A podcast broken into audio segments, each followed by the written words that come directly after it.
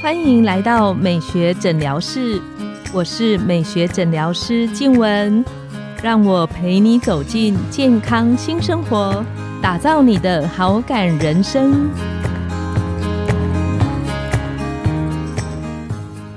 欢迎光临美学诊疗室，我是你的美学诊疗师静文，让我陪你练习好感人生，走进健康新生活。今天我们邀请到的来宾是整形外科陈怡杰医师。陈医师是前桃园长庚正颚手术中心的主任，也是台湾颅颜医学会的常务监事，专精在于正颚手术还有颜面的骨塑形。我们请陈医师跟线上的听众打个招呼。主持人好，各位美学诊疗室的听众朋友，大家好，我是陈怡杰医师。今天呢，我们非常开心邀请到陈医师。我们知道，我们东方人呢，一般在看一个人的时候，其实我们最容易被一个人的眼睛还有鼻子吸引。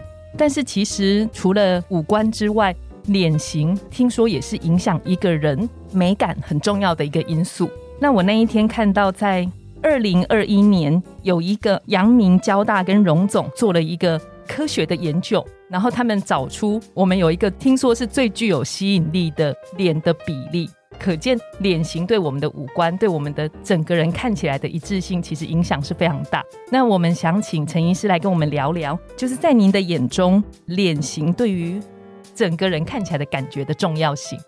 好看的脸必须整体都好看，不能只有五官好看。是。通常在跟患者做咨询的时候，常常喜欢用比喻的方式。传达我的理念，所以我可以举一个比例，就好像是我们吃一碗卤肉饭，五官就好像是上面的酱料。哦，有人喜欢肥，有人喜欢瘦，或者是不同的调味，甜一点，咸一点。但是我们也不能忽略底下的白饭。一碗卤肉饭要好吃，如果说底下的饭黏黏糊糊的，或者是半生不熟，其实这碗卤肉饭就没办法成为大家觉得好吃的卤肉饭。也是一样，五官好看的人，应该说脸型好看的人，其实。五官也不会差到哪边去，因为五官受到我们的脸型的支撑。脸型比较立体的人，通常鼻子可能就比较挺，眼睛比较深邃。那脸型比较不够立体，甚至中脸凹陷的人，有可能就鼻子塌、法令纹深等等，这些脸型的缺陷可能就会比较明显。我会跟患者解释说，好像你盖一栋房子，你盖房子的时候，地基如果比旁边的低，你盖出来的房子自然就比旁边的矮。这个时候，你如果想要跟旁边一样高，有两个方式，是一个是说你把房子盖得更高，但是这样子有可能变成摇摇欲坠；另外一个方式就是我们先把地基填平，甚至是垫高。这个时候，你只要盖一个正常的房子，事实上就可以比隔壁更高，视野更好。脸型对五官的影响大概就是这个方式。是。那陈医师，你刚刚有特别提到说好看的脸型。脸型好看的的条件是什么样子？我们会称之为一个比较好看的脸型。我想我们先聊一下，说脸型是由哪些因素来构成？哈是最主要其实还是由底下的骨骼，也就是我们的颜面骨。但是我们看一个人的脸，其实是骨骼跟软组织全部加在一起的结果。所谓的软组织，当然就是除了骨头之外的皮肤、肌肉、脂肪这些东西。那我们可以想象说，好像是一个。橱窗里的模特穿着一个厚的外套，那这个模特他的大小、他的姿势、他的骨架，如果刚好能够把这个外套撑起来，那这个外套在逛街的人眼中看起来就是非常好看、合身。那如果说这个外套跟这个模特的大小、尺寸没有搭配的很好的时候，可能就没办法显示出这个外套吸引人的地方。但是归根究底，骨骼还是占最主要的原因。我们可以从发育的角度来探讨一下，说骨骼对我们脸型的影响是。那么从婴儿期、幼儿期、儿童、青少年成长期等等不同的时期，我们骨骼的发育有不同的速度，但是对于我们脸型的最终定型影响最大是在青少年期，大概是十三到十六岁这个阶段。也就是说，在青少年期，我们身高开始长高，嗯，手脚变长。那这个时候，其实脸的骨骼也开始发育，所以有些人在这个时候，他的下颚长得比较多，超过正常，就变成有一点点护斗，我们说的后道，嗯哼，或者是说它的下颚发育跟不上它的上颚，那就变成上颚有一点点突出，那也就是我们讲的下巴后缩，还有龅牙，类似这样，或者是说颜面的骨头一边长得多一点点，一边长得少一点点，那可能脸就偏向一边。那请问，如果在这个发育期，有什么是我们可以做的？比方说，小时候长辈常常说要捏鼻子，让鼻子跑出来，这个应该是是哦，这个在临床上也常常听到有患者讲说，他因为龅牙这个问题，那来到门诊，那他会跟我们说，他有可能小时候吸奶嘴，嗯。或者是说嘴巴都没有闭起来，是咬东西只用一边咬等等之类的。那不知道是不是这个原因造成他现在的脸型？是这个说法，我认为说，第一个，因为是长时间累积下来，我们很难去证实，而且没办法说重复去实验看看到底是不是有对照组跟实验组。是。再来就是说，不管它是什么原因造成的，其实对我们的治疗是没有什么差别。我们就是针对他现在的问题，那分析出来，然后针对呃问题的本身去改善。所以什么原因造成的，对于治疗其实没有什么特别的嗯差别。我们只要根据他现在的状况去把它调整就可以，这样是。那回到我刚刚讲说，骨头的发育有几个不同的阶段了哈。是关键是青少年期这个阶段。那青少年期到成年期，最主要发育的有几个部分。第一个就是我们的鼻子嗯哼哦，所以我们长大的时候鼻子越来越挺。第二个是我们的颧骨，那第三个就是我们的下巴下颚骨。所以这些部分，如果说占脸型的特征比较明显的时候，会觉得是一个比较成熟的脸。那这些部分如果说发育的比较不足的时候，通常就是一个比较圆润，骨架不明显，通常就会看起来偏小朋友的脸型。比较圆一点。是有些人可能会讲说这是一个比较可爱的脸型，所以临床上有时候我们会遇到人家说，诶，他喜欢可爱的脸型，或者说他希望要成熟一点。哦，那比较像是甜、比较圆的那种脸型，或是比较像模特儿那个比较骨感的脸型是。从我们角度来讲，我们大概就知道说他喜欢的大概是怎么样。嗯，那这个对我们来讲，它就不是一个很主观或者是很虚无的一个判断，而是说有一个学理上的根据。那再来就是理论上是成年期之后，骨骼就不会再发育。那这个年纪在女生大概是十四到十六岁，骨骼停止发育；男生大概十六到十八岁停止发育。那还蛮早的哦，十四到十六。是，也就是说，我们如果要做正颌手术的话，其实要在骨头停止发育之后，才不会说手术之后骨头继续生长，那手术的结果就改变。是哦那我们刚刚讲到说，成年之后骨骼不会生长，但是它还是会持续的变化，包括说年纪越来越大，可能软组织跟骨头。对，或者是说营养等等各方面原因会造成说，例如说骨质的流失或者是萎缩，那甚至说年纪大了牙齿慢慢掉了，然后这时候嘴巴就变得比较凹等等之类，软组织的支撑也不好，所以像法令纹啊等等典型的特征，这个大概会在几岁的时候出现？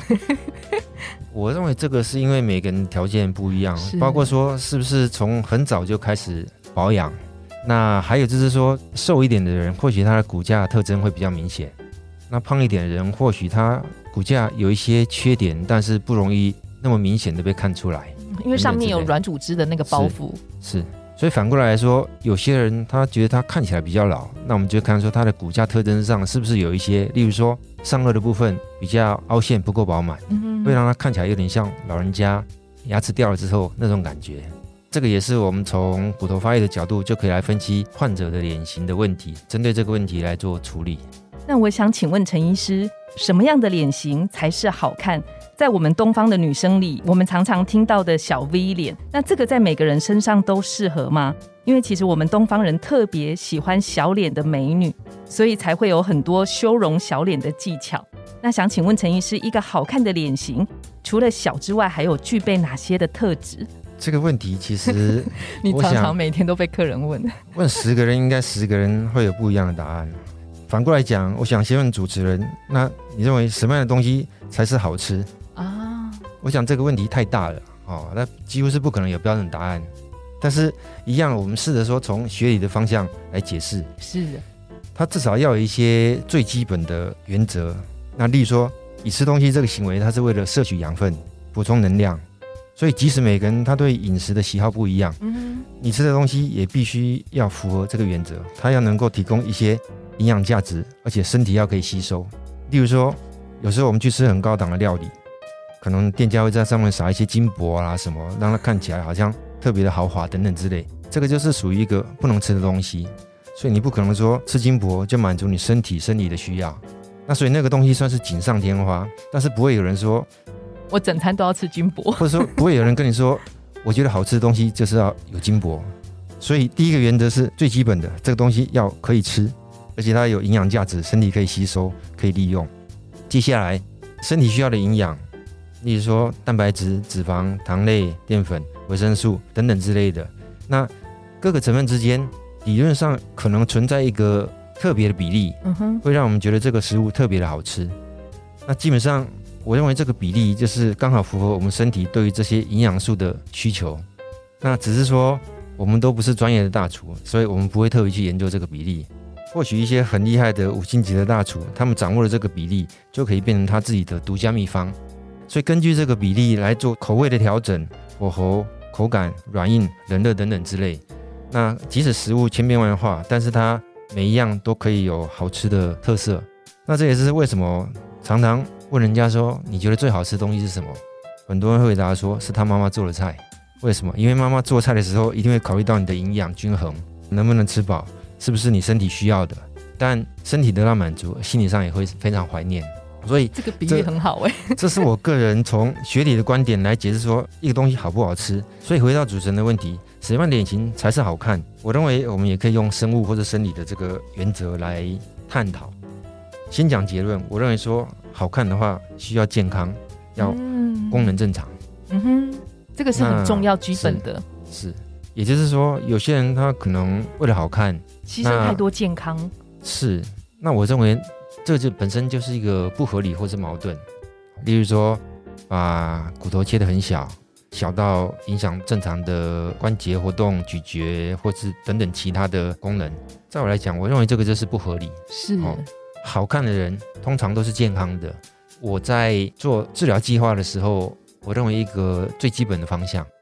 我觉得陈医师这个分享非常重要，因为在下一集陈医师也会特别来跟我们聊到说，那可以改变外貌最大的正颌手术是什么？但是这一集陈医师跟我们聊到一个很重要，就是这些手术跟骨架它的平衡有一个很重要的关键，都在于有一个健康的功能。其实我们在做这些治疗的时候，并不是追求最小脸或者是最极致，是最好看的状态。其实我很喜欢陈医师之前分享的。他说，正颌手术，它在改变我们的骨架的时候，其实骨架最重要就是达到一个协调平衡，它就是最好看的状态。是。那今天我们非常谢谢陈医师来跟我们聊到好看的脸型是怎么样组成的。那我们也很期待下一集陈医师来跟我们聊聊什么是正颚的手术。今天我们的节目就来到了尾声，拥有好感人生就从今天开始。美学诊疗室，欢迎再度光临，我们下次见，拜拜，拜拜。